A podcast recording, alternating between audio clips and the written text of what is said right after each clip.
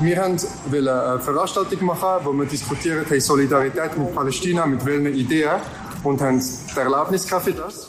Allen Unis haben wir die Erlaubnis gehabt und nachher ist uns aber mitteilt worden, eine Uni nach der anderen, dass das nicht mehr ginge und die Veranstaltungen sind uns verboten worden. Das ist einfach ein Angriff auf das Recht für Meinungsfreiheit und jetzt wird zurückgeschlagen. Pointiert, politisch und persönlich.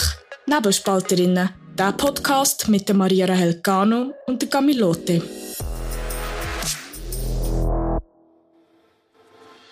Nebelspalterinnen wird präsentiert von Andrea Fair.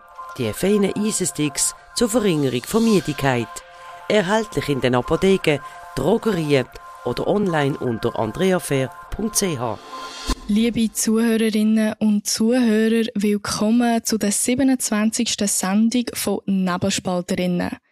Als erstes möchte ich mich für die vielen positiven Rückmeldungen bedanken auf die letzte Folge. Wir werden heute wieder über Israel reden, jedoch den Fokus dabei mehr auf die Schweiz richten. Zudem wird die Woche ein neues Parlament gewählt und darüber müssen wir reden. Wir nehmen die Sendung am Montag Mittag auf und reden über den Stand jetzt. Mein Name ist Maria Rachel Gano und mit mir am Mikrofon ist Gamilotte. Hi Maria, ich glaube, ich starte gerade. Und zwar ist es so, dass seit der letzten Folge, seit der Krieg in Israel ausgebrochen ist, hat sich ganz vieles da. Es hat auch verschiedene Reaktionen in der Schweiz ausgelöst. Unter anderem an den Universitäten. Das ist unser Fokus für heute. Es ist so, dass nach dem Ausbruch von dem Krieg haben, ja sagen wir mal so, diverse Unigruppierungen, sie haben aufgerufen zu Pro-Palästina-Demonstrationen. Die Universitäten, ja, die haben müssen darauf reagieren. Sie haben sich distanziert von diesen Gruppierungen und sie haben auch entsprechende Demonstrationen verboten. Und gerade das hat für grosses Entsetzen bei diesen Gruppierungen gesorgt. Und jetzt ist natürlich die Frage für uns da im Studio, wo wir heute auch diskutieren Meinungsfreiheit. Was die muss aushalten, müssen wir so Demonstrationen aushalten? Oder gibt es eben auch einen Punkt, wo man kann sagen, nein, das muss man nicht zulassen? Und einer von unseren Redaktoren, der Janik Güttinger, ist vor Ort in Bern und hat einen von den Organisatoren angepasst im Bahnhof und hat mit ihm ein Interview geführt. Und wir hören kurz rein, was er zum Verbot von der Universität Bern von ihrer Demonstration gesagt hat. Was ist noch passiert? Sie wollten einen Uni-Anlass machen und sind Kinder getragen worden. Wie können Sie das schnell beschreiben? Was ist passiert? Wir wollten eine Veranstaltung machen, wo wir diskutieren haben Solidarität mit Palästina, mit welchen Ideen und haben die Erlaubnis für das. Von der Uni Bern ist das? Ja, Uni Bern, Uni Zürich und Uni Fribourg. Von allen Unis haben wir die Erlaubnis gehabt. Und nachher ist uns aber mitteilt worden, eine Uni nach der anderen, dass das nicht, ähm, nicht mehr gänge und die Veranstaltungen sind uns verboten worden. Und das ist völlig, also, das ist einfach ein Angriff auf das Recht für Meinungsfreiheit.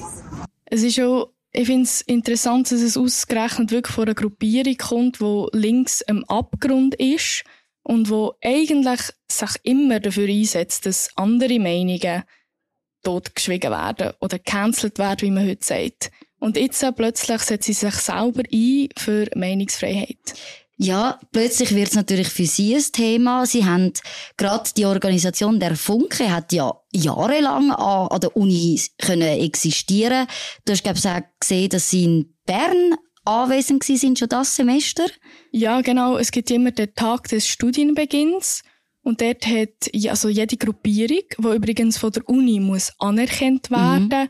darf dort einen Stand aufbauen und Werbung machen. Und sie sind also auch an dem Tag des Studienbeginns und haben Werbung für ihre Gruppierung gemacht. Also sind Marxisten bei der Funke ja, also sie nennen, also sie nennen sich selber Kommunisten. Sie nennen sich selber Kommunisten. Und es sind ja gerade immer so die, ich sage nicht nur die Gruppierung, sondern die, die linken Kreise an den Universitäten, die, die, die Gruppierungen, die selber auch schon zu Cancel Culture aufgerufen haben, äh, bei Demonstrationen oder Vorträgen, die ihnen nicht gepasst haben. Sie sind die stören und jetzt sind sie überrascht. Ja, und vielleicht auch ein Beispiel, wo, wo uns direkt betroffen hat. Also ich bin ja in der Studentenverbindung und es gibt ja andere Verbindungen oder Universität Bern, die aber nur Männer aufnehmen. Mhm. Und man hat die wollen verbieten. weil sie sexistisch sind, weil sie nur Männer aufnehmen. Und das ist natürlich auch so, du bist sogar bis vor Bundesgericht, das ist schon dort schon mehrmals abblitzt. Mhm. Aber ich finde es interessant, eben, wir reden über Leute, wo man ähm, nicht will, Dozenten, die man nicht möchte haben, der Universität, man redet darüber, ob wir ein veganes Menü haben, über eben Verbindungen, die man ausschalten oder abschaffen, weil sie keine Frauen aufnehmen. Und jetzt plötzlich richtet sich, also richtet sich der Fokus auf diese Gruppierung, mhm. obwohl das ihre Positionen schon vorher, also ihre krassen Positionen schon vorher ganz klar waren und die auch gegen aussen haben. Ich glaube, gerade die krassen Positionen, damit man sich das muss vorstellen, über was man redet, haben wir noch einen zweiten Ausschnitt aus dem Interview. Wir hören rein. Und, also, Israel, der Netanyahu, hat einfach in den, in den letzten Jahren, das ist die reaktionärste Reagier Regierung, wo irgendwie die Zahl der Siedler hat sich verdreifacht seit den 90er Jahren, wo einfach immer wie härter das palästinensische Volk unterdrückt, ja, und jetzt wird zurückgeschlagen. Ja. ja, also geht der Satz, jetzt wird zurückgeschlagen. Wenn man das anschaut und auch anschaut, was ist Meinungsfreiheit? Mhm. Bei Meinungsfreiheit, das ist ja nicht absolut, auch wenn das viele so anschauen. Aber man darf nicht alles sagen, was man möchte. Vor allem darf man öffentlich nicht alles sagen, was man möchte. Und das, was sich jetzt wie die Frage stellt bei dieser Gruppierung ist, zu was haben sie aufgerufen? Haben sie aufgerufen zu Bekundung, also Mitleidsbekundung mhm. für Palästina und die Bevölkerung, die jetzt auch unter dem Angriff leidet oder unter Abwehr, sagen wir mal. Oder haben sie aufgerufen dazu, dass man eigentlich Israel zerstört? Für mich ist wieder Fall klar. Das mit den humanitären Gründen, oder? Man sagt, sie sagen ja, sie, sie stechen ein für die Bevölkerung in Palästina. Das ist für mich Nebelpetarde. Man sucht Schutz unter dem, um die radikalen Positionen in dem Sinn zu verbreiten. Und eben, es ist ganz klar, zurückschlagen ist militärisch zurückschlagen, ist Gewalt. Es ist die Idee, die Kommunisten ja immer noch haben, äh, die Revolution, aber verdeckt damit mit diesen humanitären Positionen. Und also ich war mal auf ihrer Webseite und dort haben sie geschrieben, also bei derfunke.ch, wir tun das schon noch verlinken, die jüngsten Entwicklungen in Israel-Palästina stellen eine entscheidende Wendung in der Situation dar. Der Angriff der Hamas auf Israel ist beispiellos und erzeugt Schockwellen in der gesamten Region. Es ist klar, wo der Fokus liegt. Und es ist, es ist nicht eine Distanzierung von der Hamas. Das ist ja das grösste Problem sowieso von, von den Linken, wo wir in den letzten Tagen miterlebt haben, dass sie Mühe haben mit dieser Distanzierung, auch oft der Fokus, dass man auf die Bevölkerung auf Palästina leitet, zum eigentlich davon ablenken, dass man sich nicht vom Terror von der Hamas möchte distanzieren. Das ist ganz klar. Das ist das, was jetzt die Linke damit hadert, was aber über Jahre bekannt war. Ja, und wenn wir vielleicht auch noch so ein bisschen das grössere Bild anschauen mhm. und vielleicht auch ein bisschen die Rolle von der Universität. Also, was, was, mir, was ich mir jetzt würde wünschen, ist nicht, dass man das totschwiegt. Also, dass man sagt, nein, keine, keine Demonstrationen, nichts, sondern man nimmt die Situation und sagt, hey, wir haben die Mittel, aus Universität, jetzt mhm. Experten aus verschiedenen Kreisen zusammenzubringen und eine Diskussion zu organisieren. Zum Beispiel, sagen wir, eine Panel-Diskussion und dann reden wir über das. Es wäre genau die Aufgabe der Uni, also dass man äh, die historische Sicht, die, die politikwissenschaftliche Sicht, auch die Sicht von, von der Sicherheitspolitik oder vom Sicherheitsexperten einbringt. Man hat all die Experten unter einem Haus. Also die Unis müssten ja genau jetzt die Aufklärungsarbeit wofür auch die Unis da sind, leisten. Aber das Problem ist, und das ist das, wo wir vielleicht unter so ein Big Picture haben können, das Problem ist, dass die Universitäten schon lange den Antisemitismus in sich im Haus haben und der geht weit aus als nur der Funke. Ja, Gami, ich glaube, du sprichst einen Fall an, an der Universität Bern. Und zwar geht es dort um einen Dozent, der am Institut für Studien zum Nahen Osten und zum muslimischen Gesellschaft doziert hat. Und er hat am Tag von dem Hamas-Überfall einen Tweet abgesetzt, also ein X oder wie man dem heute sagt. und hat wie gesagt, ja, das ist das beste Geburtsgeschenk, das Hamas ihm hätte machen können. Und hat nachher ein ein Video postet auch noch, wo das Ausmaß von, von der mhm. Gewalt von der Hamas wirklich deutlich wird und hat drunter geschrieben Shabbat Shalom.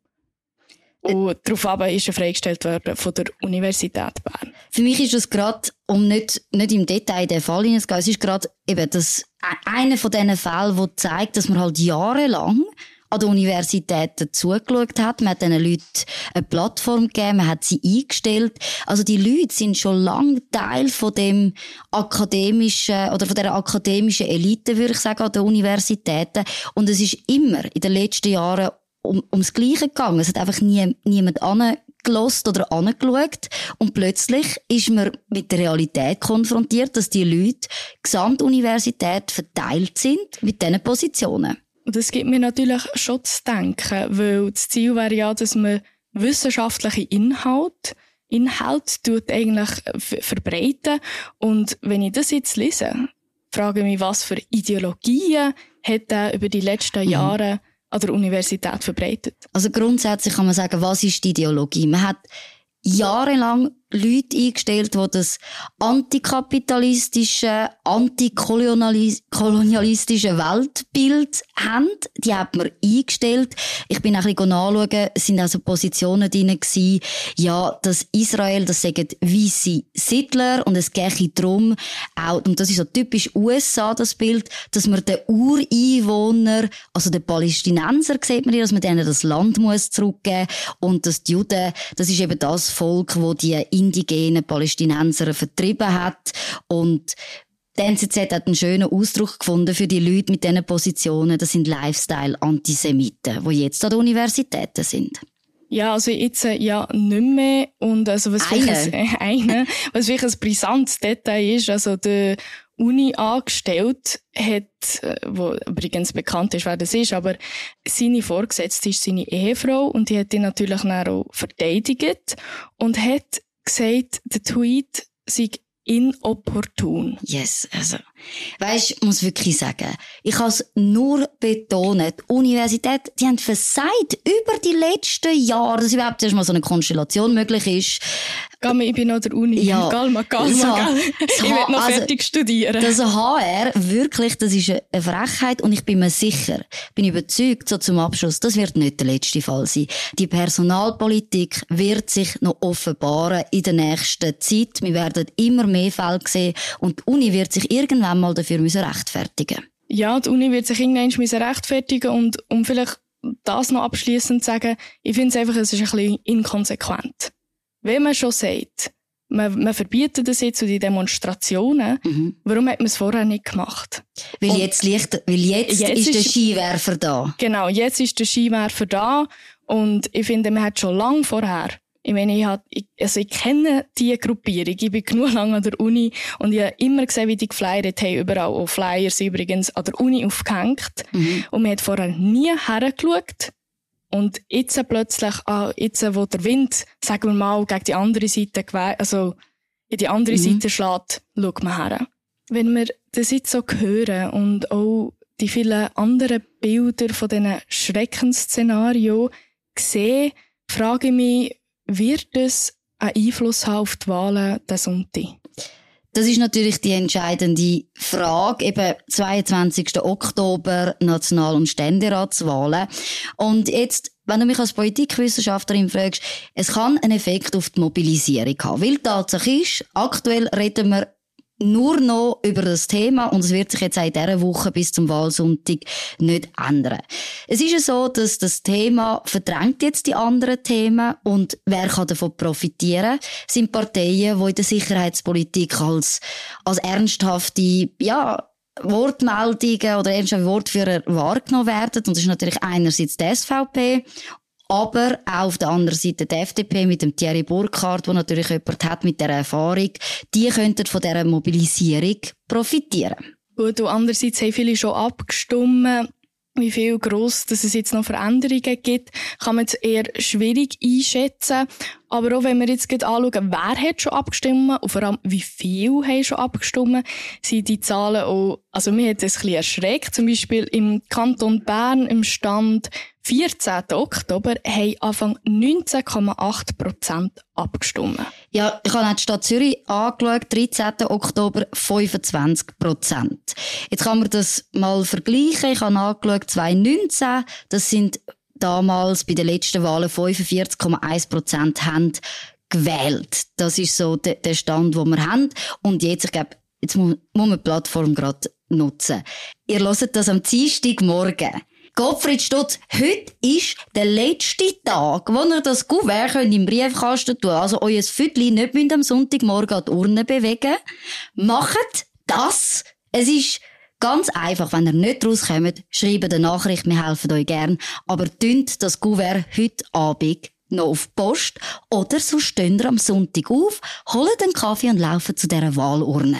Genau. Und ihr arbeitet so ohne das Wahlvideo von der Gami. ich, ich kann mir schreiben, ich helfe euch da gern, aber geht wählen. Es kann nicht sein, dass das bei 25 Prozent oder in Bern 19 Prozent bleibt.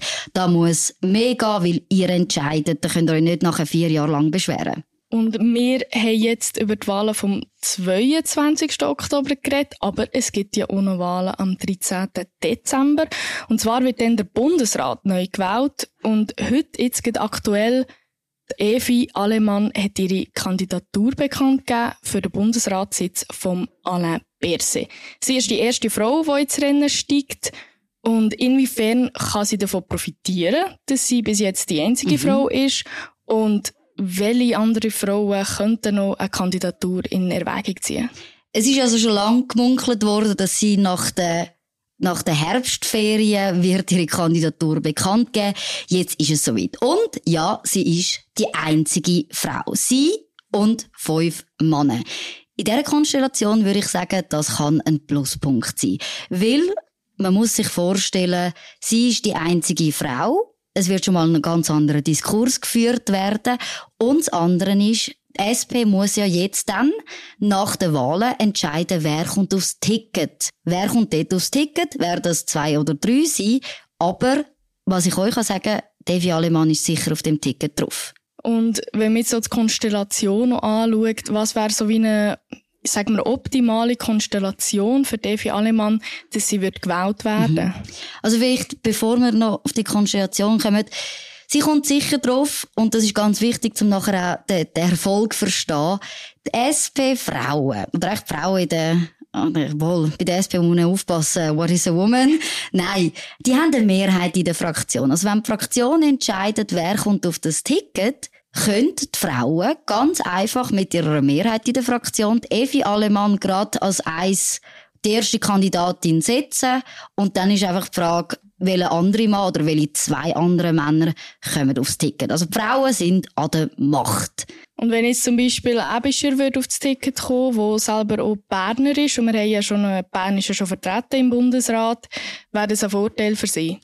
Genau, Bern ist gerade ihr, ihr Nachteil von der Evi Alemann. Wir haben ja mit dem Albert Rösti schon Berner. Die Frage ist, wie viel Berner vertreibt der Bundesrat noch? Fragt Zürcherin. Mhm, genug. Genug, gell? Wie die könnten sieben Berner sein, das ist mir schon bewusst. Wie viel Berner vertreibt Das ist ihr grosses Manko in dem Sinn, wo wir gegen sie ausspielen können. Jetzt, wenn die SP-Frauen schlau sind und Tamara Funicello ist, hat da ihre Finger drin und steht dahinter, die wissen, was sie machen. Am besten wäre der Matthias Ebischer auch ein Berner auf dem Ticket. Das heißt, man kann nur zwischen zwei Berner entscheiden als Parlament. Das Argument fällt weg. Devi Alemann ist aber in der Berner Regierung. Sie hat Regierungserfahrung. Was, genau, was ein Ebischer in dem Fall nicht hat. Also er wäre in dem Sinn für, aus meiner Sicht der Kandidat, der die SP-Frauen drauf haben damit wir die Evi Alemann könnte als Kandidatin für den Bundesrat dann auch tatsächlich durchbringen. Also es geht einisch mehr nicht darum, was ist das Beste für die Schweiz, sondern um das Machtverhältnis in der Partei. Ja, also gut. Und was nützt meinem Interessensgrüppli am meisten? Ja, also ich frage mich ganz ehrlich, in welchen Bundesratswahlen ist es darum gegangen, was ist das Beste für die Schweiz? Ich muss ja, ich muss ja ehrlich sein. Es sind meine ersten Bundesratswahlen, die ich so live als Journalistin miterlebt habe. Und ich habe wirklich zuerst gedacht, ja, eben unsere Politiker, es geht nicht darum, wir wollen das Land stärker machen, wir wollen eine gute Vertretung haben, ähm, eine gute Regierung. Und ich bin also sehr auf die Welt gekommen es wird so viel hingedurch und der gebe ich nicht meine Stimme, weil das und das und mhm. sie wird nicht meine Interessen in dem und dem Kontext vertreten. Also es geht überhaupt nicht um die Schweiz was gut für die Schweiz ist, sondern primär, was nützt mir. Also es geht nicht um den Schweizer Bundesrat, was ist das Beste in dieser Regierung, sondern, und das hast du ganz schön gesagt, es geht um die Machtverhältnisse im Endeffekt in dieser Partei, jetzt bei der SP, ich will nicht sagen, bei den anderen gibt es genau das Gleiche. Also. Und wie kann das Interessensgrüppli von den SP-Frauen ihres Interesse, eine zweite Bundesrätin zu haben bei der SP, durchsetzen. Aber ist das wirklich ihr einzige Interesse, eine Frau zu haben? Es darf doch auch im Interesse von der Partei sein, aus SP, dass wir einen starken Bundesrat oder Bundesrätin stellen Wenn Evi Alemann die Beste ist, dann okay. Das ist gut. Aber dass es nur das Geschlecht ist, wo man sagt wieder, ja, es muss wieder noch eine Frau sein, weil wir die mhm. Gleichstellungspartei mhm. sind. Und ich finde, das ist auch ein bisschen geheuchelt. Gleichstellungspartei. Das ist nicht eine One-Way-Road. Das geht in beide Richtungen. Und wenn sie Gleichstellungspartei wären, würden sie das Ticket nehmen, wo Männer drauf wären, weil dann hat man genau den Ausgleich zu den, zum Frauenticket, wo äh, vor einem Jahr war. Das ist ja genau. Also es sind nicht äh, eine Gleichstellungspartei, sondern es ist eine Frauenpartei, wenn das wirklich so abläuft. Ja, weil es heisst ja immer, eben Gleichstellungspartei, die SP möchte mit einer Frau und einem Mann vertreten sein im Bundesrat.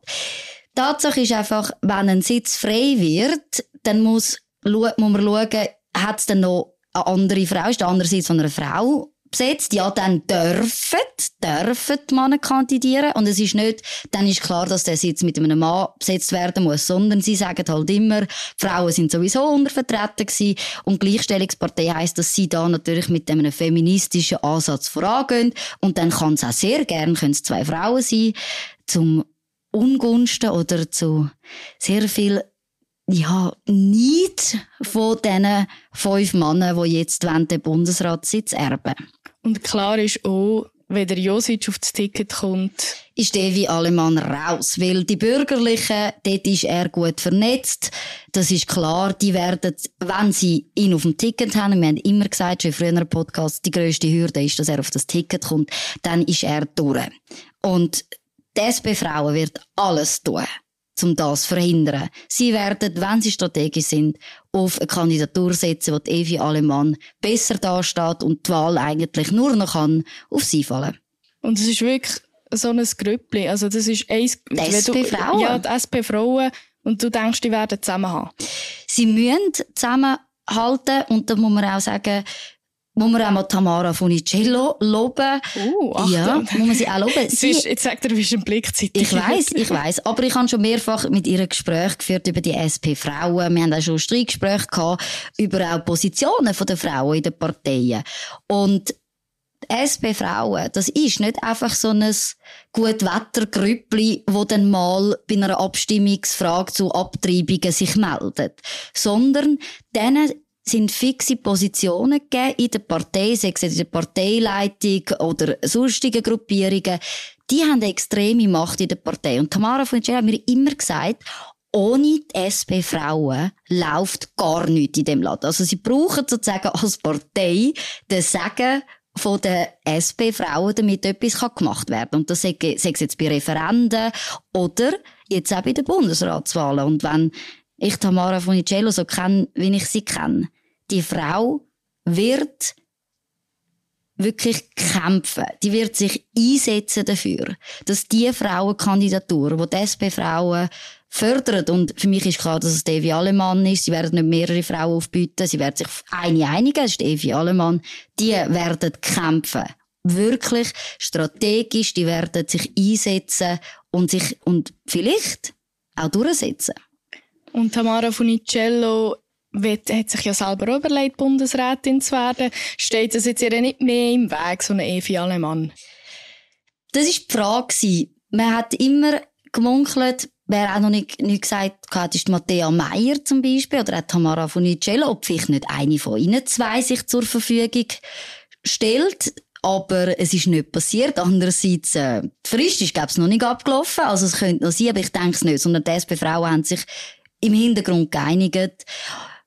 Ich glaube, gerade das, was du vorher gesagt hast, mit Gleichstellungspartei, ist der Beweis, dass es der Tamara Funicello oder Matthäa Meyer nicht schadet, sondern im Gegenteil, es ist mit der Evi Alemann, wenn sie da wirklich erfolgreich sind, eine weitere Machtdemonstration, wo man dann auch sagen kann, hey, beim nächsten Rücktritt ist die Machtdemonstration vielleicht wieder da Oder Vielleicht gibt es irgendwann mal einen Bumerang von diesen fünf hässigen Männern, die dann äh, den Kürzeren ziehen. Wir werden es sehen und das, also so ein bisschen um deine Prognose zusammenzufassen.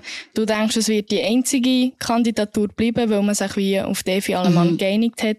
Man wird jetzt die stärken, es ist alles hypothetisch, aber dass die möglichst um Männer eigentlich näher auf dem Ticket hat, wo sie ausstechen können. Also eben ein Josic, der bei den Bürgerlichen auf so viel Zustimmung gestoßt wäre, natürlich äh, unglaublich schlecht. Das heisst, mhm. man wird auch probieren, das zu verhindern, dass eigentlich ein starker Mann mit ihr aufs Ticket kommt. Genau, also wenn es so. dann darum geht, wer aufs Ticket kommt, wird man als SP-Frauen ganz genau anschauen und sich überlegen, wer ist der schlechteste Mann gegen unsere Kandidatin. Und das ist Strategie, das ist Politik. Welcome to House of Cards.